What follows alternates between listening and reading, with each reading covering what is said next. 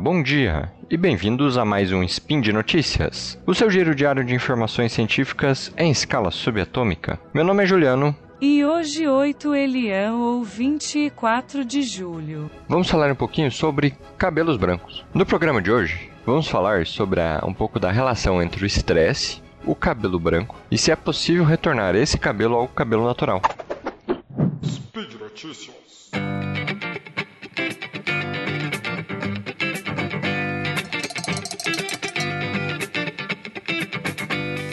Bom, vou começar falando um pouquinho do cabelo, do cabelo, do cabelo branco, que ele é, que ele é um fator visível nas cabeças de quem está envelhecendo, né? Ele acaba sendo onipresente. Está envelhecendo, cabelo branco ou careca, que é o meu caso. Seu aparecimento muda de pessoa para pessoa, porém ele está ali e vai aumentando o número ao passar dos anos. E essa mudança costuma ocorrer quando há uma perda da melanina, que, lembrando, é o pigmento que dá cor à pele e aos pelos e o cabelo. Algumas pesquisas já mostram que essa mudança pode ser acelerada em camundongos devido ao estresse, mas ainda não há uma pesquisa que, referente a humanos. Isso devido às metodologias e ferramentas que nós temos para realizar um mapa do estresse e relacionar com a cor do cabelo ao longo desse tempo. Contudo, sabe-se que cabelo, assim como os anéis das árvores, eles têm a capacidade de revelar informações passadas, porque a cada centímetro do fio, moléculas acabam se impregnando e consolidadas nesse fio, revelando algumas informações. Por exemplo, se você ingeriu algum tipo de droga, os metabólitos dessa droga vão, podem estar impregnando o cabelo que vai crescendo. Então você consegue ver, fazer um mapa do tempo e saber o que você usou em cada período enquanto esse, esse fio de cabelo estiver ainda em sua cabeça. O crescimento capilar é um processo ativo e ele demanda muita energia, que, lembrando, ela é fornecida por uma organela lá dentro da célula. Nesse caso, dentro do folículo capilar, que nós chamamos de mitocôndria. Essa mitocôndria nós podemos ver como uma usina elétrica, que é o que nos fornece energia para nossas células. Enquanto o cabelo cresce, células recebem influência química e sinais elétricos do corpo incluindo o hormônio do estresse, tal como o cortisol. Ao crescer o fio, moléculas se tornam estáveis e são preservadas no cabelo, o que pode afetar a pigmentação desse cabelo, desse fio de cabelo. Pesquisadores, quando vão analisar um fio de cabelo, eles podem acabar olhando para o passado, pois os eventos que esse indivíduo atravessou, como eu comentei anteriormente, ele fica marcado nesse fio. É, em um artigo que trago hoje, Ron Rosenberg e colaboradores, eles elaboraram uma técnica em que consiste em digitalizar um fio de cabelo e analisar a mudança de sua cor. Com esse método foi possível verificar que alguns fios apresentam um reganho da sua cor original, ou seja, o fio mudava para o branco e, voltara, e voltava para a sua cor original, algo que nunca fora reportado em humanos anteriormente. Juntando essa técnica com o testemunho dos voluntários sobre seu estresse diário, ou seja, relacionando o fio do cabelo reganhando a cor após ter passado por um período de coloração branca e sua relação com o estresse. Porém, quando a fase estressante de sua vida ou a chegar de férias se tornar presente, como comentei, o fio retorna à sua cor original, em alguns casos. Nesse trabalho, também os pesquisadores mapearam proteínas ligadas à mitocôndria, que eu, como comentei, é onde nós produzimos a nossa energia, que podem regular esse processo, essas proteínas, e fazer parte do embranquecimento dos fios de cabelo. Ainda nesse artigo, Rosenberg elaborou um modelo matemático Porém, esse modelo ele foge um pouquinho do meu escopo de conhecimento.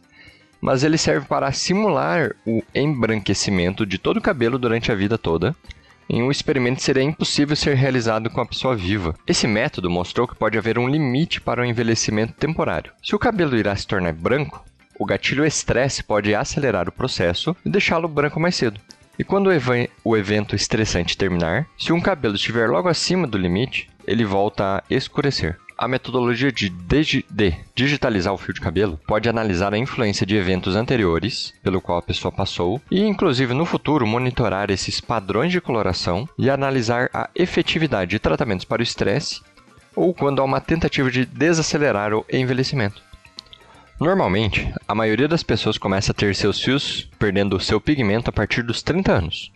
Essa alteração ocorre pois há uma exaustão das células tronco de melanócito, que são as células que produzem a melanina, que dá, aquela coloração, que dá a coloração. E mudanças neuroendócrinas e outros fatores como estresse oxidativo também ajudam a alterar essa produção de, do pigmento melanina. O crescimento capilar ele demanda uma grande quantidade de energia, aquela energia produzida lá na mitocôndria. Esse, esse, esse quantidade de energia ele depende de um metabolismo aeróbico, ou seja, ele precisa de oxigênio para o seu processo. Além disso, precisa de uma maturação dos melano, melanossomos. É, esses melanossomos eles são estrutura, estruturas que estão dentro dos melanócitos e são nessas organelas que a melanina é produzida. E para sua produção, a organela que fornece a energia suficiente é a mitocôndria. Comentei que o estresse oxidativo aos fios de cabelo pode ajudar no embranquecimento desses fios. E a mitocôndria, a cada energia produzida, produz alguns agentes oxidantes. Mas uma mitocôndria, mitocôndria saudável ela consegue inibir esses agentes. Logo, o embranquecimento dos fios pode ter relação com alterações do metabolismo energético que ocorrem nas mitocôndrias, ou seja, alteração em proteínas produzidas nas células que têm relação com as mitocôndrias. Por isso foram analisadas essas proteínas junto nesse trabalho. Bom, comentei um pouco sobre esse processo, mas no artigo que eu vos falo, foram usados alguns voluntários para analisar o fio de cabelo um total de 14 que variavam de 9 a 65 anos, uma média de idade de 35 que variavam de mais ou menos 35, mais ou menos 13 anos. Os fios de cabelo foram coletados, sendo eles escuros, brancos ou bicolores, com as duas cores no mesmo fio mas nenhum participante fez uso de qualquer produto para colorir ou para descolorir esse cabelo, ou seja, não teve nenhuma reação química ocorrendo. Com esses fios coletados desses voluntários foram realizada a digitalização, digitalização e o processamento da imagem. Inclusive nesse spin de notícias, junto das referências, você vai encontrar um, um fio, um vídeo que mostra um fio que passa da cor escura para branca e, na, escura novamente, naturalmente esse processo. Posteriormente foram analisados quais proteínas estavam presentes e quais se alteraram entre o fio ficar escuro e ficar branco. E foram encontrados um total de 323 proteínas que sofreram alguma diferença entre o cabelo escuro e o branco. Após esse processo, foram analisados dois indivíduos, os que tinham fios que ficaram branco e regrediram para sua cor original. Como eu falei, esse evento é raro, tanto que nunca foi pelo menos não tem nenhum artigo, que comenta esse evento de mudança de cor.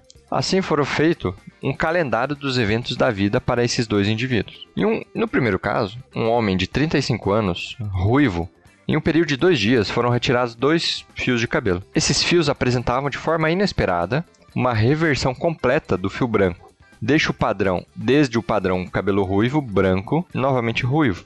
Analisando o padrão de vida, seu calendário, do seu calendário, observou-se no ano anterior que o retorno do embranquecimento para sua tonalidade original coincidiu com um período de duas semanas de férias. Ou seja, ele se tornou branco antes das férias, por algum motivo de estresse, provavelmente ligado ao trabalho, e após as férias o cabelo retornou à coloração original. Claro que são apenas alguns fios. Outro exemplo fora de uma mulher asiática de 30 anos, que teve seu cabelo preto revertido do branco para o preto, tendo um padrão preto, branco e voltando para sua cor original.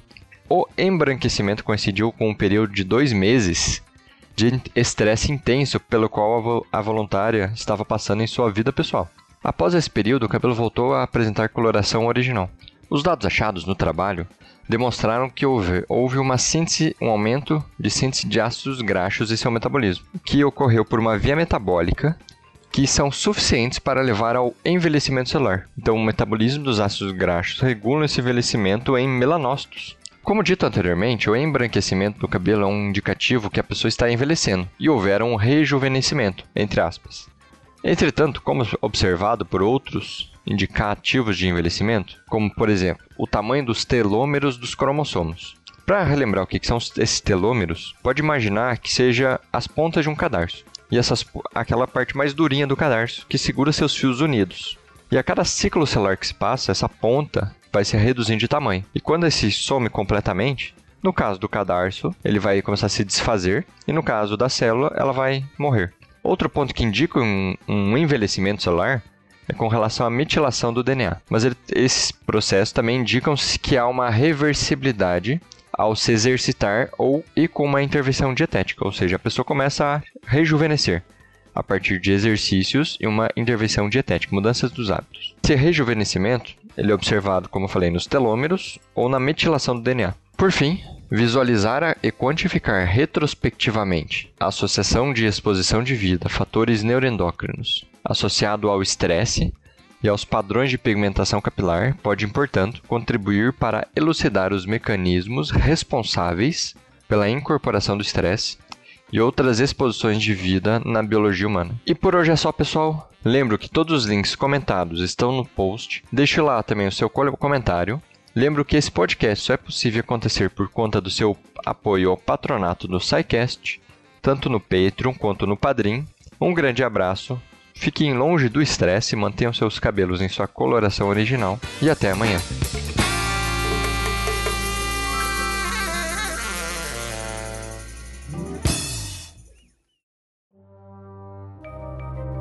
Este programa foi produzido por Mentes Deviantes. deviante.com.br.